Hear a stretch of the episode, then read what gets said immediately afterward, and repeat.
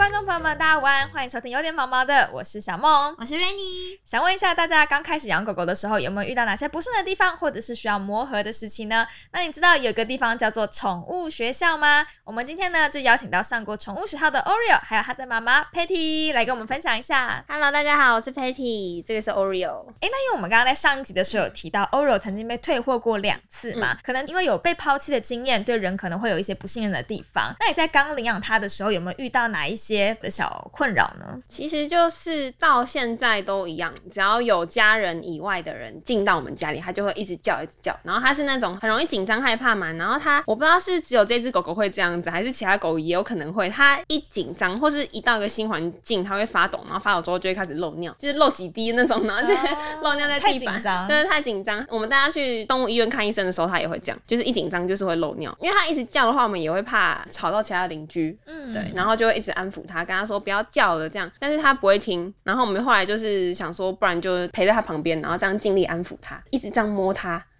他才会比较平复下来。这个是初期的时候，刚带回来的时候会比较明显。但是其实现在也会，他就是只要有陌生人来家里这一块，一直没有办法去适应。他会觉得好像他的领土有外人对，就算我们跟他说这个是好人，我们就跟他说这个是好人，他不是坏人，然后就是我们其他亲戚来，但他还是一样。了解。那你们是如何去解决这样子的问题呢？就比如说，他其实一开始的时候，可能比现在更加的敏感的时候，嗯你们是有透过什么样的方式去解决呢？嗯、虽然他现在还是会叫，但是算是有比较好，是我们安抚他的话，他是有用的。因为可能我们以前也不知道怎么样去安抚他对对，就不知道方法，所以会比较凶，就是很大声的骂他。但是其实狗狗有时候温柔一点跟他讲，他比较会听得懂。因为刚开始我们是甚至会就没有真的打他，但是可能宝宝会拿那种那个抓痒那个料不要，哦就是做事说什么你在叫我打你哦，然后他就会假装打旁边的什么墙壁啊什么，然后抢一下，然后他就会吓到，然后他就会整个这样缩起来躲起来。但后来我们发现好像。这样没有比较好。对，就是这样对狗狗可能也不太好，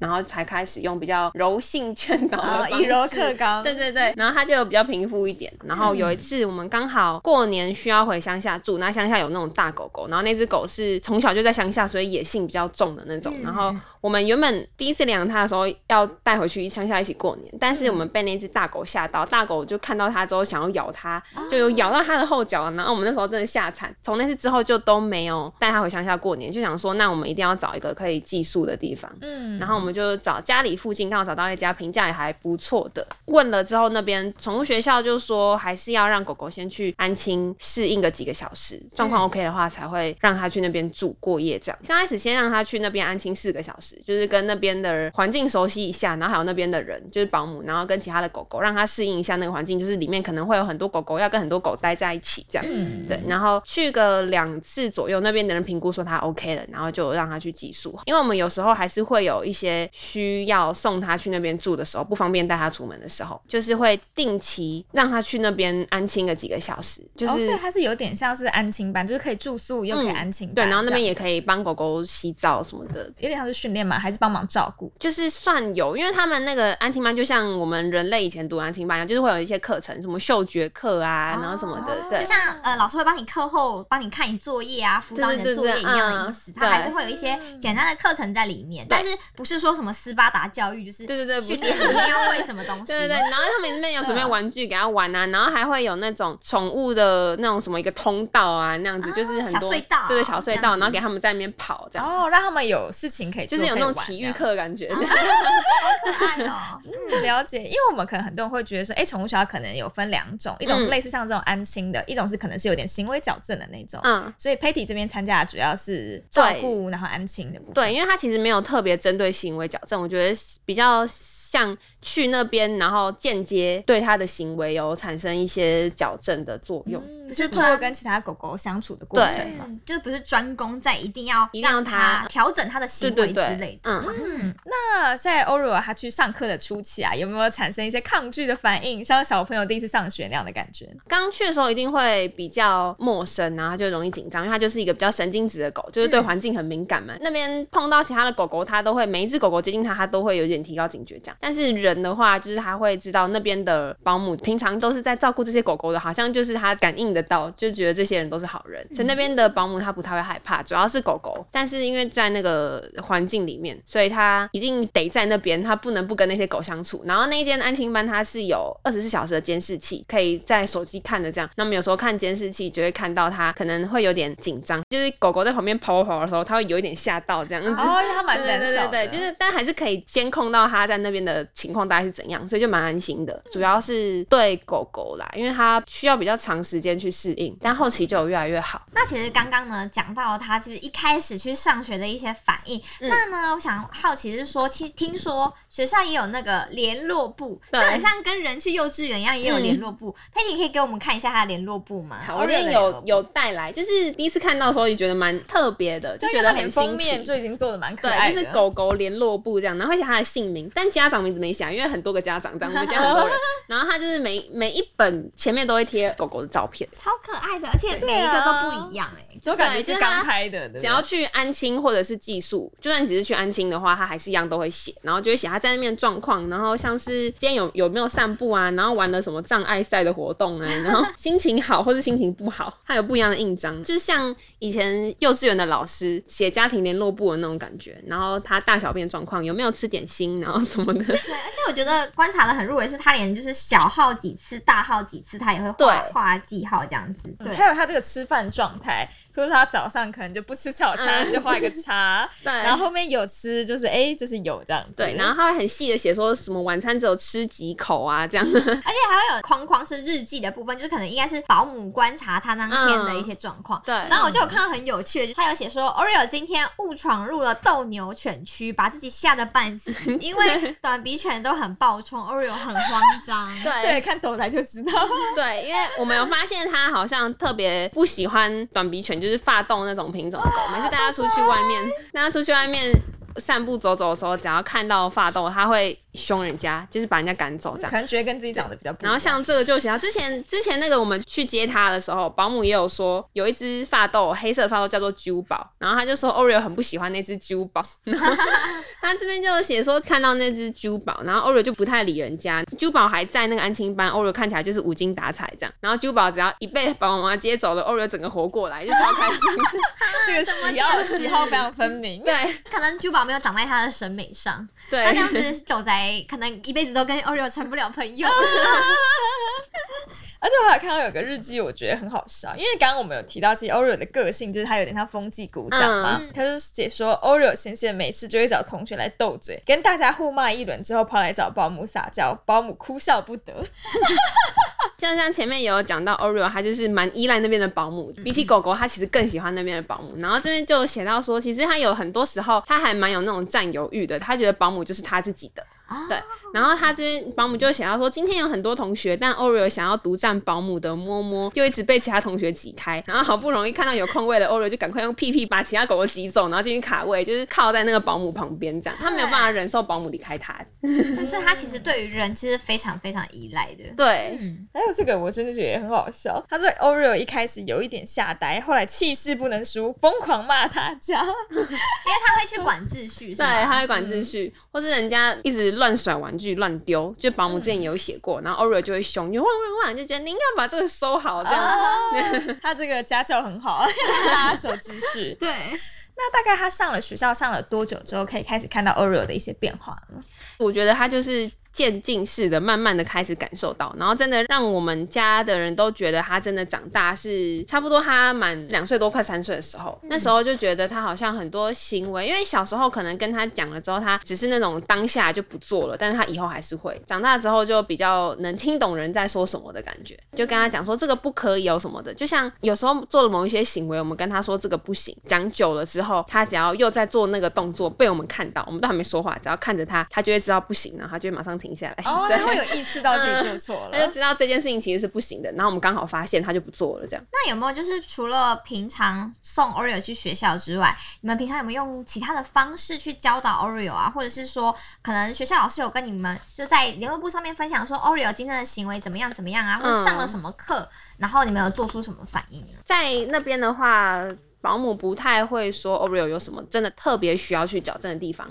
就只有说他的。个性比较依赖人，然后比较敏感一点，就是对于环境那个噪音什么的，嗯，就是会比较抵抗，所以他会风纪股掌，会管秩序嘛，会一直叫。人家太吵，他会嫌东西乱丢，他也会叫，然后他会不开心。但是像那个最近脚就是在咬毛啊，因为我们之前以为他皮肤有问题，但大家去动物医院之后，医生检查说他的皮肤是没有问题的，只是可能情绪上也会有一点点问题，导致他会想要咬毛。可能是焦虑啊，或是觉得没有人陪他。但是后来我们大家都在家陪他玩的时候，他那一阵子还是会咬毛。其实有帮他沟通过一次，因为那时候很困扰，加上他一直在外面乱大小便，然后宠物沟通，对对对，然后就有问他，他就说他有时候其实就只是觉得毛就刺刺的啊，就想咬就无聊这样。对，然后后来只要他在咬毛，我们就会跟他说 Oreo 不可以哦，然后他就会知道说这个行为是不行，就听得懂不可以这三个字，或是不行什么的。然后有时候我们只听到他在咬的那个声音或者那咀嚼声，我们就从远处，然后。都没有看到他，就不用直视他，只要说 Oreo 不可以，然后他就马上停下来，就没有那个声音了。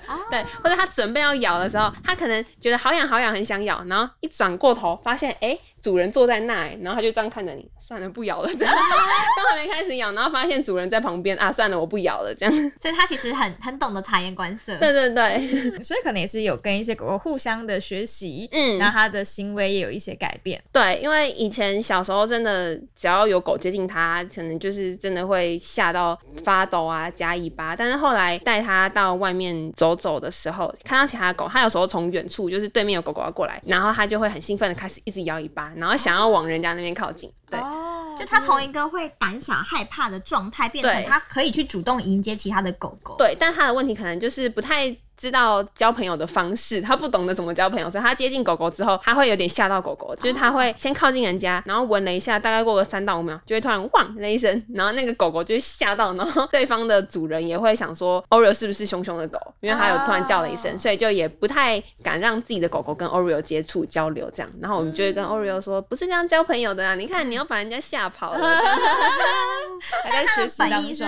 对他想交朋友，但是他不知道怎么交朋友。那你觉得你身为一个饲主啊，把狗狗送去宠物学校有哪些好处呢？我觉得那边那个环境就是会让自己比较不排斥社交嘛，就跟人类进到一个什么安亲班啊，或者是一个班级一样，就是一样的差不多的概念。然后他比较常接触那些人，可能就不会那么封闭、那么内向的感觉。所以在他成长过程中也看得出来有差，就是他接触其他狗狗的时候，然后还有会变得比较有纪律，因为那边其实就是睡觉时间到了，就是晚上好像十。点一到吧，然后就是关灯，然后所有狗狗都进到他们自己的房间里睡觉。然后早上固定几点的时候，就是什么九点，然后就会开灯起床，然后吃早餐，然后可能吃完午餐了之后一点就睡午觉，睡到两点再起床，这样就是很有规律的生活。对，像去当兵一样。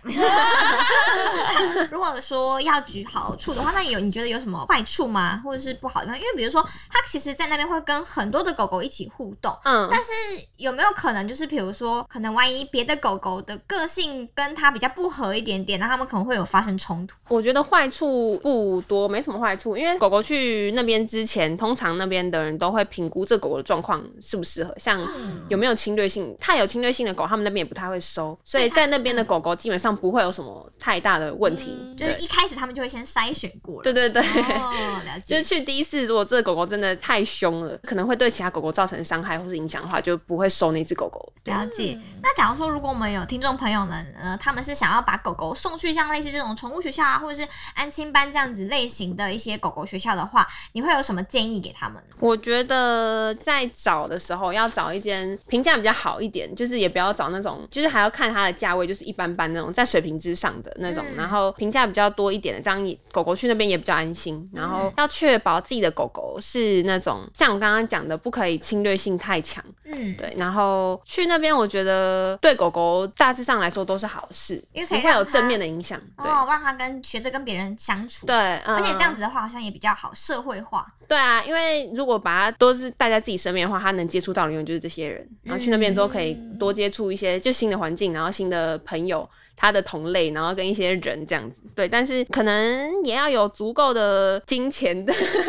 因为养宠物真的真的蛮花钱的，而且有时候现在会觉得狗狗好像宠物活得比人还要幸福，就是他们很多东西 对都用的很好，开销也不便宜啦。对，就长期下来的话因为，其实现在很多饲主他们都是可能每天长时间在外面工作，那其实可以陪伴宠物的时间也越来越少了。嗯，那我觉得其实安亲班也是一个还不错的一个选择啦。就是对如果说你把你的狗狗放到那边去，他们可以透过跟其他的狗狗一起相处啊，一起交朋友，让它呢也比较不会出现一些像有些狗狗，它如果一个人在家待久了，它就会开始出现焦虑啊，或者是咬毛啊、无聊开始捣乱的一些行为。对，所以呢，就是这一集就跟大家分享，狗狗如果去学校的话，会遇到哪些事情，给大家参考一下。那如果你你们家的狗狗呢，也是有想要去送去安亲班的话呢，记得呢，在网络上一定要找的时候，要自己先评估筛选一下，然后也要判断一下自己家的狗狗适不适合。哎，那想问一下 Patty，、那假如说他是去寄宿一天，或者是上嗯一整个学习的时程吗？还是其他都是单天单天？它就是看你你是要安亲的话，它就是什么四个小时起跳，